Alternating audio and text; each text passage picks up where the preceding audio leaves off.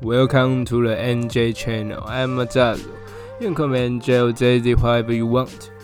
嗨，大家好，我主持人 NJ，欢迎收听这一期的 NJ Channel。OK，好不好？我们这个礼拜还是要讲点我们该讲的东西，就是关于金融。那金融在其实，在一两个礼拜前，就是发生很大很大很大很大的事件。但是其实，要是单从股市上来看，是觉得哇，好像没那么大，好像没有 COVID 啊，好像没有。那种金融风暴那样，哇操！那种大家啊，好惨啊，跳下去就那么那么惨，没有那么惨。但是明明在字面上的意思来看，其实是差不多的。那主要两件事啊。那我先讲第一个，就是系股银行倒闭嘛。那同样作为银一家银行倒闭，那为什么大家会就是比较没有那么怕它？而且，它跟两千零八年到底差在哪里？虽然我的频道可能不是在说，哎，跟你讲说哦，这次事件的整个细节啊，因为其实时间出那么久了，真的对这个有兴趣的人，大部分应该都已经了解到为什么。那其实也不止细谷银行，有其他一些银行连锁的有被也连因为连锁效应，所以也倒闭。但我主要先讲细谷银行，因为细谷银行是这一次的头头嘛。那我就简单来说说它跟零八年差别最大的地方在哪里。首先，零八年倒的是投行，然后连锁倒的银行。那细股，而且他们倒的原因是因为是因为刺激的那个结构型债券嘛，就是里面已经有太多，它里面的原因就是，诶，一些根本还不起房房贷的人，然后借给他们。那借给他们的这个债呢，又包装到次级房贷里面，又包装到那些结构型债券里面，那出售给投资人啊。这个虽然是一小部分，但是这连锁下来，其实它是一直不断的在包装、在包装、在包装。真的没有人能知道说一开始的的这个房贷的债券源头到底在哪里啊？其实大家知道源头在哪里，但是。就是当初买的时候，其实是没有去追究这件事情，那所以才导致银行一连串连锁的倒闭嘛。但是细谷银行不一样，细谷银行它算是一家帮忙创投的人去做一个中间媒介的一家银行。那其实它倒的原因也不是，也也跟之前不一样嘛，就那个整个大环境是不一样。之前那个有点像是。泡泡破掉了，所以被吹太高，那大家就拜拜。那细谷银行比较像是海水退了，你就知道谁没穿裤子的那种感觉，懂吗？就是今天，哎，资金潮已经退下去了，已经大家都是比较保守了，大家都升息嘛，大家都想要不想要在股市、在基金、在债市上面乱混。大家就选择比较保守的策略。那作为一家创协助创投融资的一间银行，他们的很多钱本来就是去做一些比较高风险的投资。那现在他们的钱就是投资人想要跑了嘛？因为我靠，这个这个大环境，你叫我继续把钱放在这边，我是逃开派去哦，对不对？所以呢，很多投资人就想要就想要撤出他们的资金，从细谷银行那边撤出他们的资金啊。那但是现在环境不好嘛，细谷银行融资的那些协助融资的那些创业公司，其实并没有并没有发展的很好，懂吗？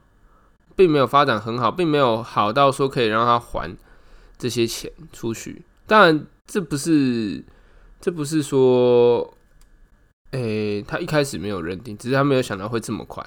那这就只是一个，你知道，大环境所影响到的事情。但是我相信，其实，在开始升息的时候，大家都多少有预料到这样类型的事情会发生。因为其实银行每年，你可以看美国银行每年其实也倒有个。几家、几十家也有，但是细谷银行会倒，会被这么多人、这么多人去报道出来。最大原因还是因为它算是一家规模蛮大的公司，但是它并没有影响到一般人，因为一般人他不会把钱存在细谷银行，把钱在细谷银行的人，大部分就是那些会去搞创投融资的投资人。那其实这跟一般人没有什么。没没有太大的关系，那它的连锁反应并没有像当初次贷风暴，因为你看房贷嘛，大家房贷并基本上每个银行都会去借，谁愿意那个时候甚至是只要有人愿意借给你，你就去也没有关系，对不对？那这就是它跟当初零八年最大的差别。那哎，之后再讲看这个的关系啊，虽然我觉得。这最主要就是你知道，发生这么多事情，发生了这么多次，即便银行业的监管已经非常严格了，不管是台湾，不管是美国，对银行的监管已经算是信用评价啊、资本担保率啊这些都已经非常严格了的情况下，他们的审计也做的非常严格，但是银行还是一再的让人们失望。懂吗？这就是你知道，我不知道为什么，可能是因为 Chat GPT 出来，所以现在很多人在在讲关于很多关于 Web 三的事情。那 DeFi 就是去中心化的金融。那 你知道，既然中心化这么让我们失望，每隔十年就要洗一次牌。说真的，你不知道洗的牌是不是你手上拿的好牌。假设你一对 A 洗。妈的，他洗你的牌，我靠，那你你你怎么玩，对不对？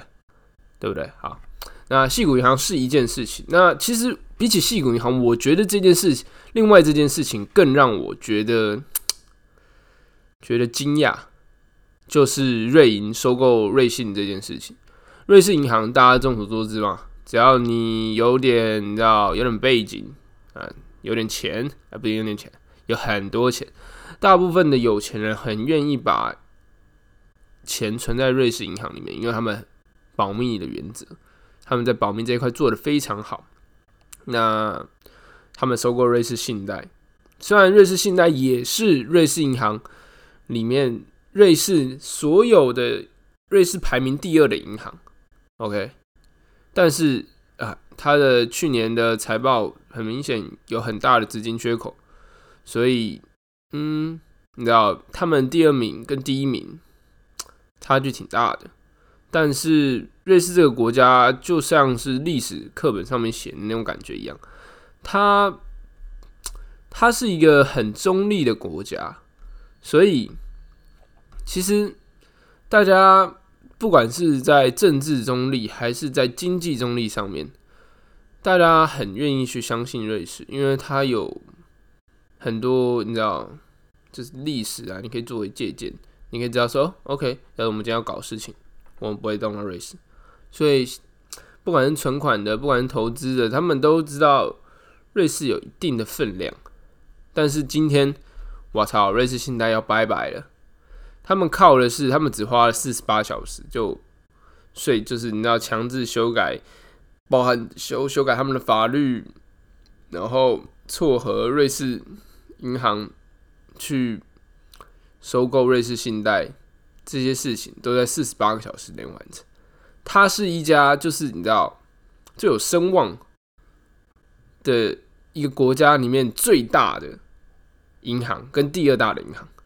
那他们必须要动用到这么紧急的情况，你看随时修改法律，然后让老实说，让瑞瑞士银行的很多股东都很不爽，因为。瑞士银行或瑞士信贷股东都很不爽，因为他们的、他们的，你知道，他们持股被稀释了，所以这对他们也是非常不公平的事情。但你知道，没办法嘛，瑞信出了问题，而瑞银你兄弟当然要出来照一下，要不然怎么办？倒下去，我靠，那个真的会，真的头会破掉，头真的会破掉。所以你看。这又跟刚刚前面扯到，我觉得关于这个整个中心化的银行服务很大的一个问题。你中心化银行服务就是有这么多的问题，就是这么的不透明。老实说，说真的啦，他银行他要是再建议你，他不选择爆出来，你根本不会知道他要不要收购这件事情，你也不 care 要不要收购这件事情。但是因为法规说什么重大事情，那个可能董事会要提出要提出公开声明之类的，这这些东西。但是说真的啊，他不跟你讲，你你知道吗？你不知道啊？大家都只是哦，你守法我守法，所以大家守法。那大家知道，但要是今天 OK，他可以只手遮天的情况下，他他根本不 care 跟你讲这些事情。你一个人然后这样，你们一群人来告我，他们他们有他们有更好律师团来准备跟你们打这场官司，懂我意思吗？所以整个整个中心化的银行服务有这么多的问题，懂吗？有这么多潜在的错误决策，然后。错误的一些营运决策，就是反正种种而言，就是在于错误的决策，就是因为错误的决策，所以才导致这些问题会发生，懂我意思吗？当然也是因为竞争啦，所以你不会说什么 DeFi 它就没有这种问题嘛？它其实也有很多问题。老实跟你讲，它其实真的也有很多问题。它当然大家最，因为你知道，洗钱这个东西是一个非常。国家之间非常忌讳的事情，所以你知道有国际反洗钱师这种证照，而且它的难考程度也不亚于 CFA、CA 对 CFA，懂吗？但是它的效力很大，懂吗？反洗钱这件事情是一件非常重要的事情。DeFi 它要怎样的方式可以做到防止洗钱这件事情？你当然都可以说。哎，公开账本呢？你谁有拿到，谁没拿到，这都可以查清楚，懂吗？但是还是有太多问题，这不是，这已经不是说什么谁拿到谁没有拿到，而是一个一个专业的洗钱的人，他已经有很多方法可以去让这笔钱看起来合理，懂吗？就像是以前我很喜欢看一部 Netflix 上面的剧，它叫做《洗钱圣地》，呃，哎，黑金黑钱圣地，黑钱我忘了，算了，反正。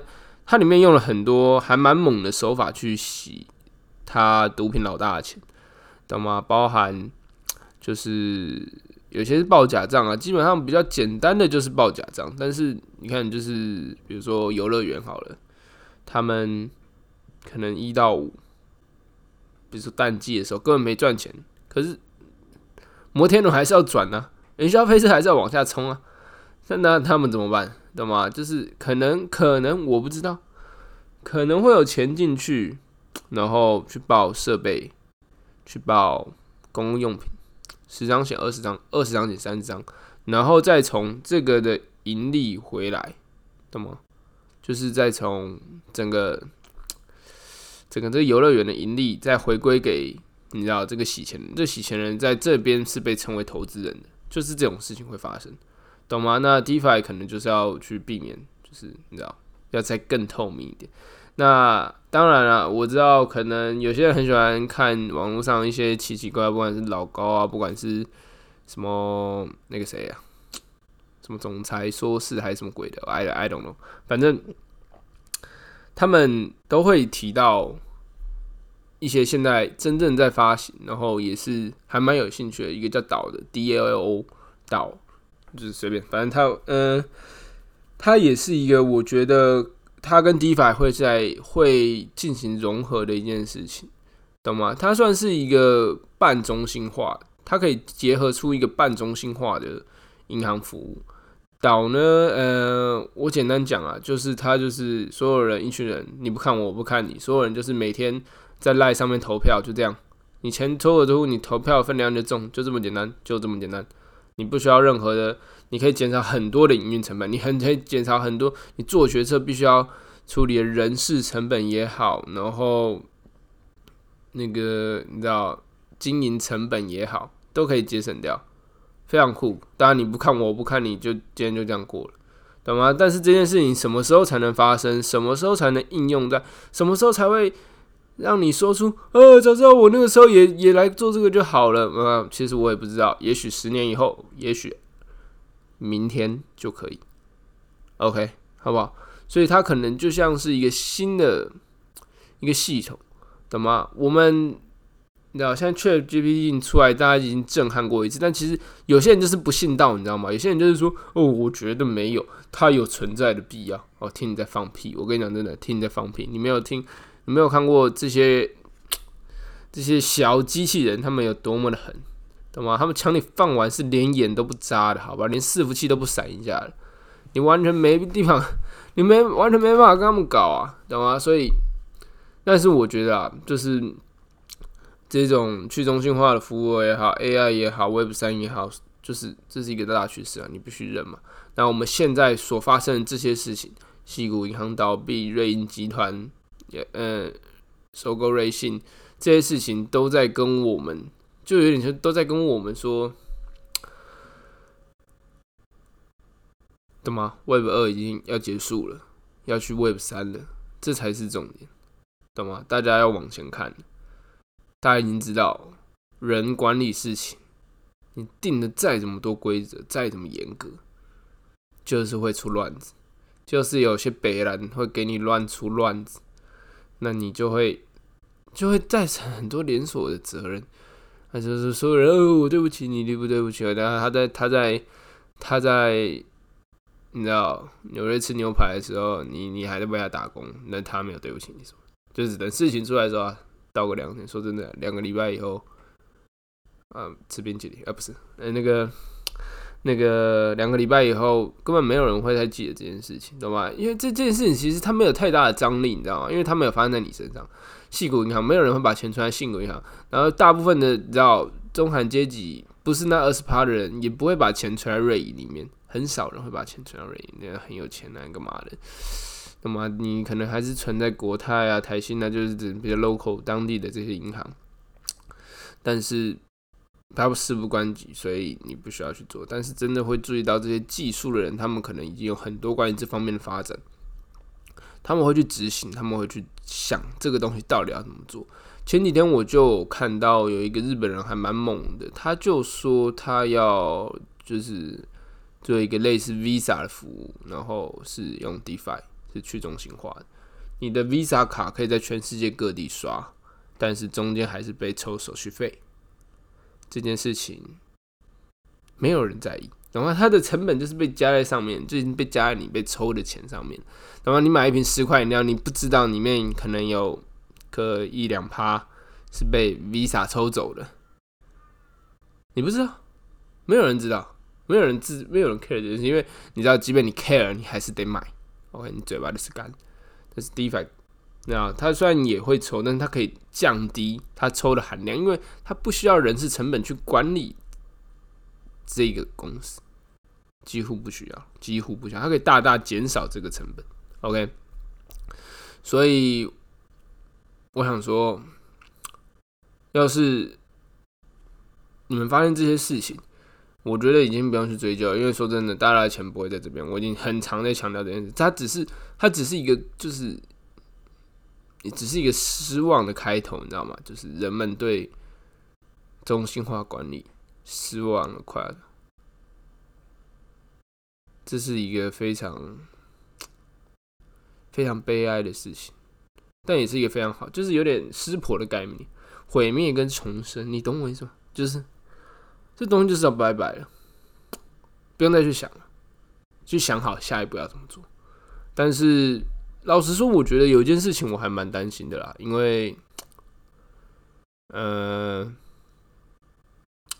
我觉得在华人教育里面，对创造这件事情是比较缺乏的，通常，通常，但是其实其实。你们我们可能可以结合，但我们很难去创造一个新的概念，所以大家要加把劲，懂吗？找回自己的超能力。我觉得超能力对任何人而言，就是你的想象力。你你能想象得到你有什么超能力吗？你能想象得到吗？好吧，那 我们今天就到这边。我是主持人 J，我们下次见，拜拜。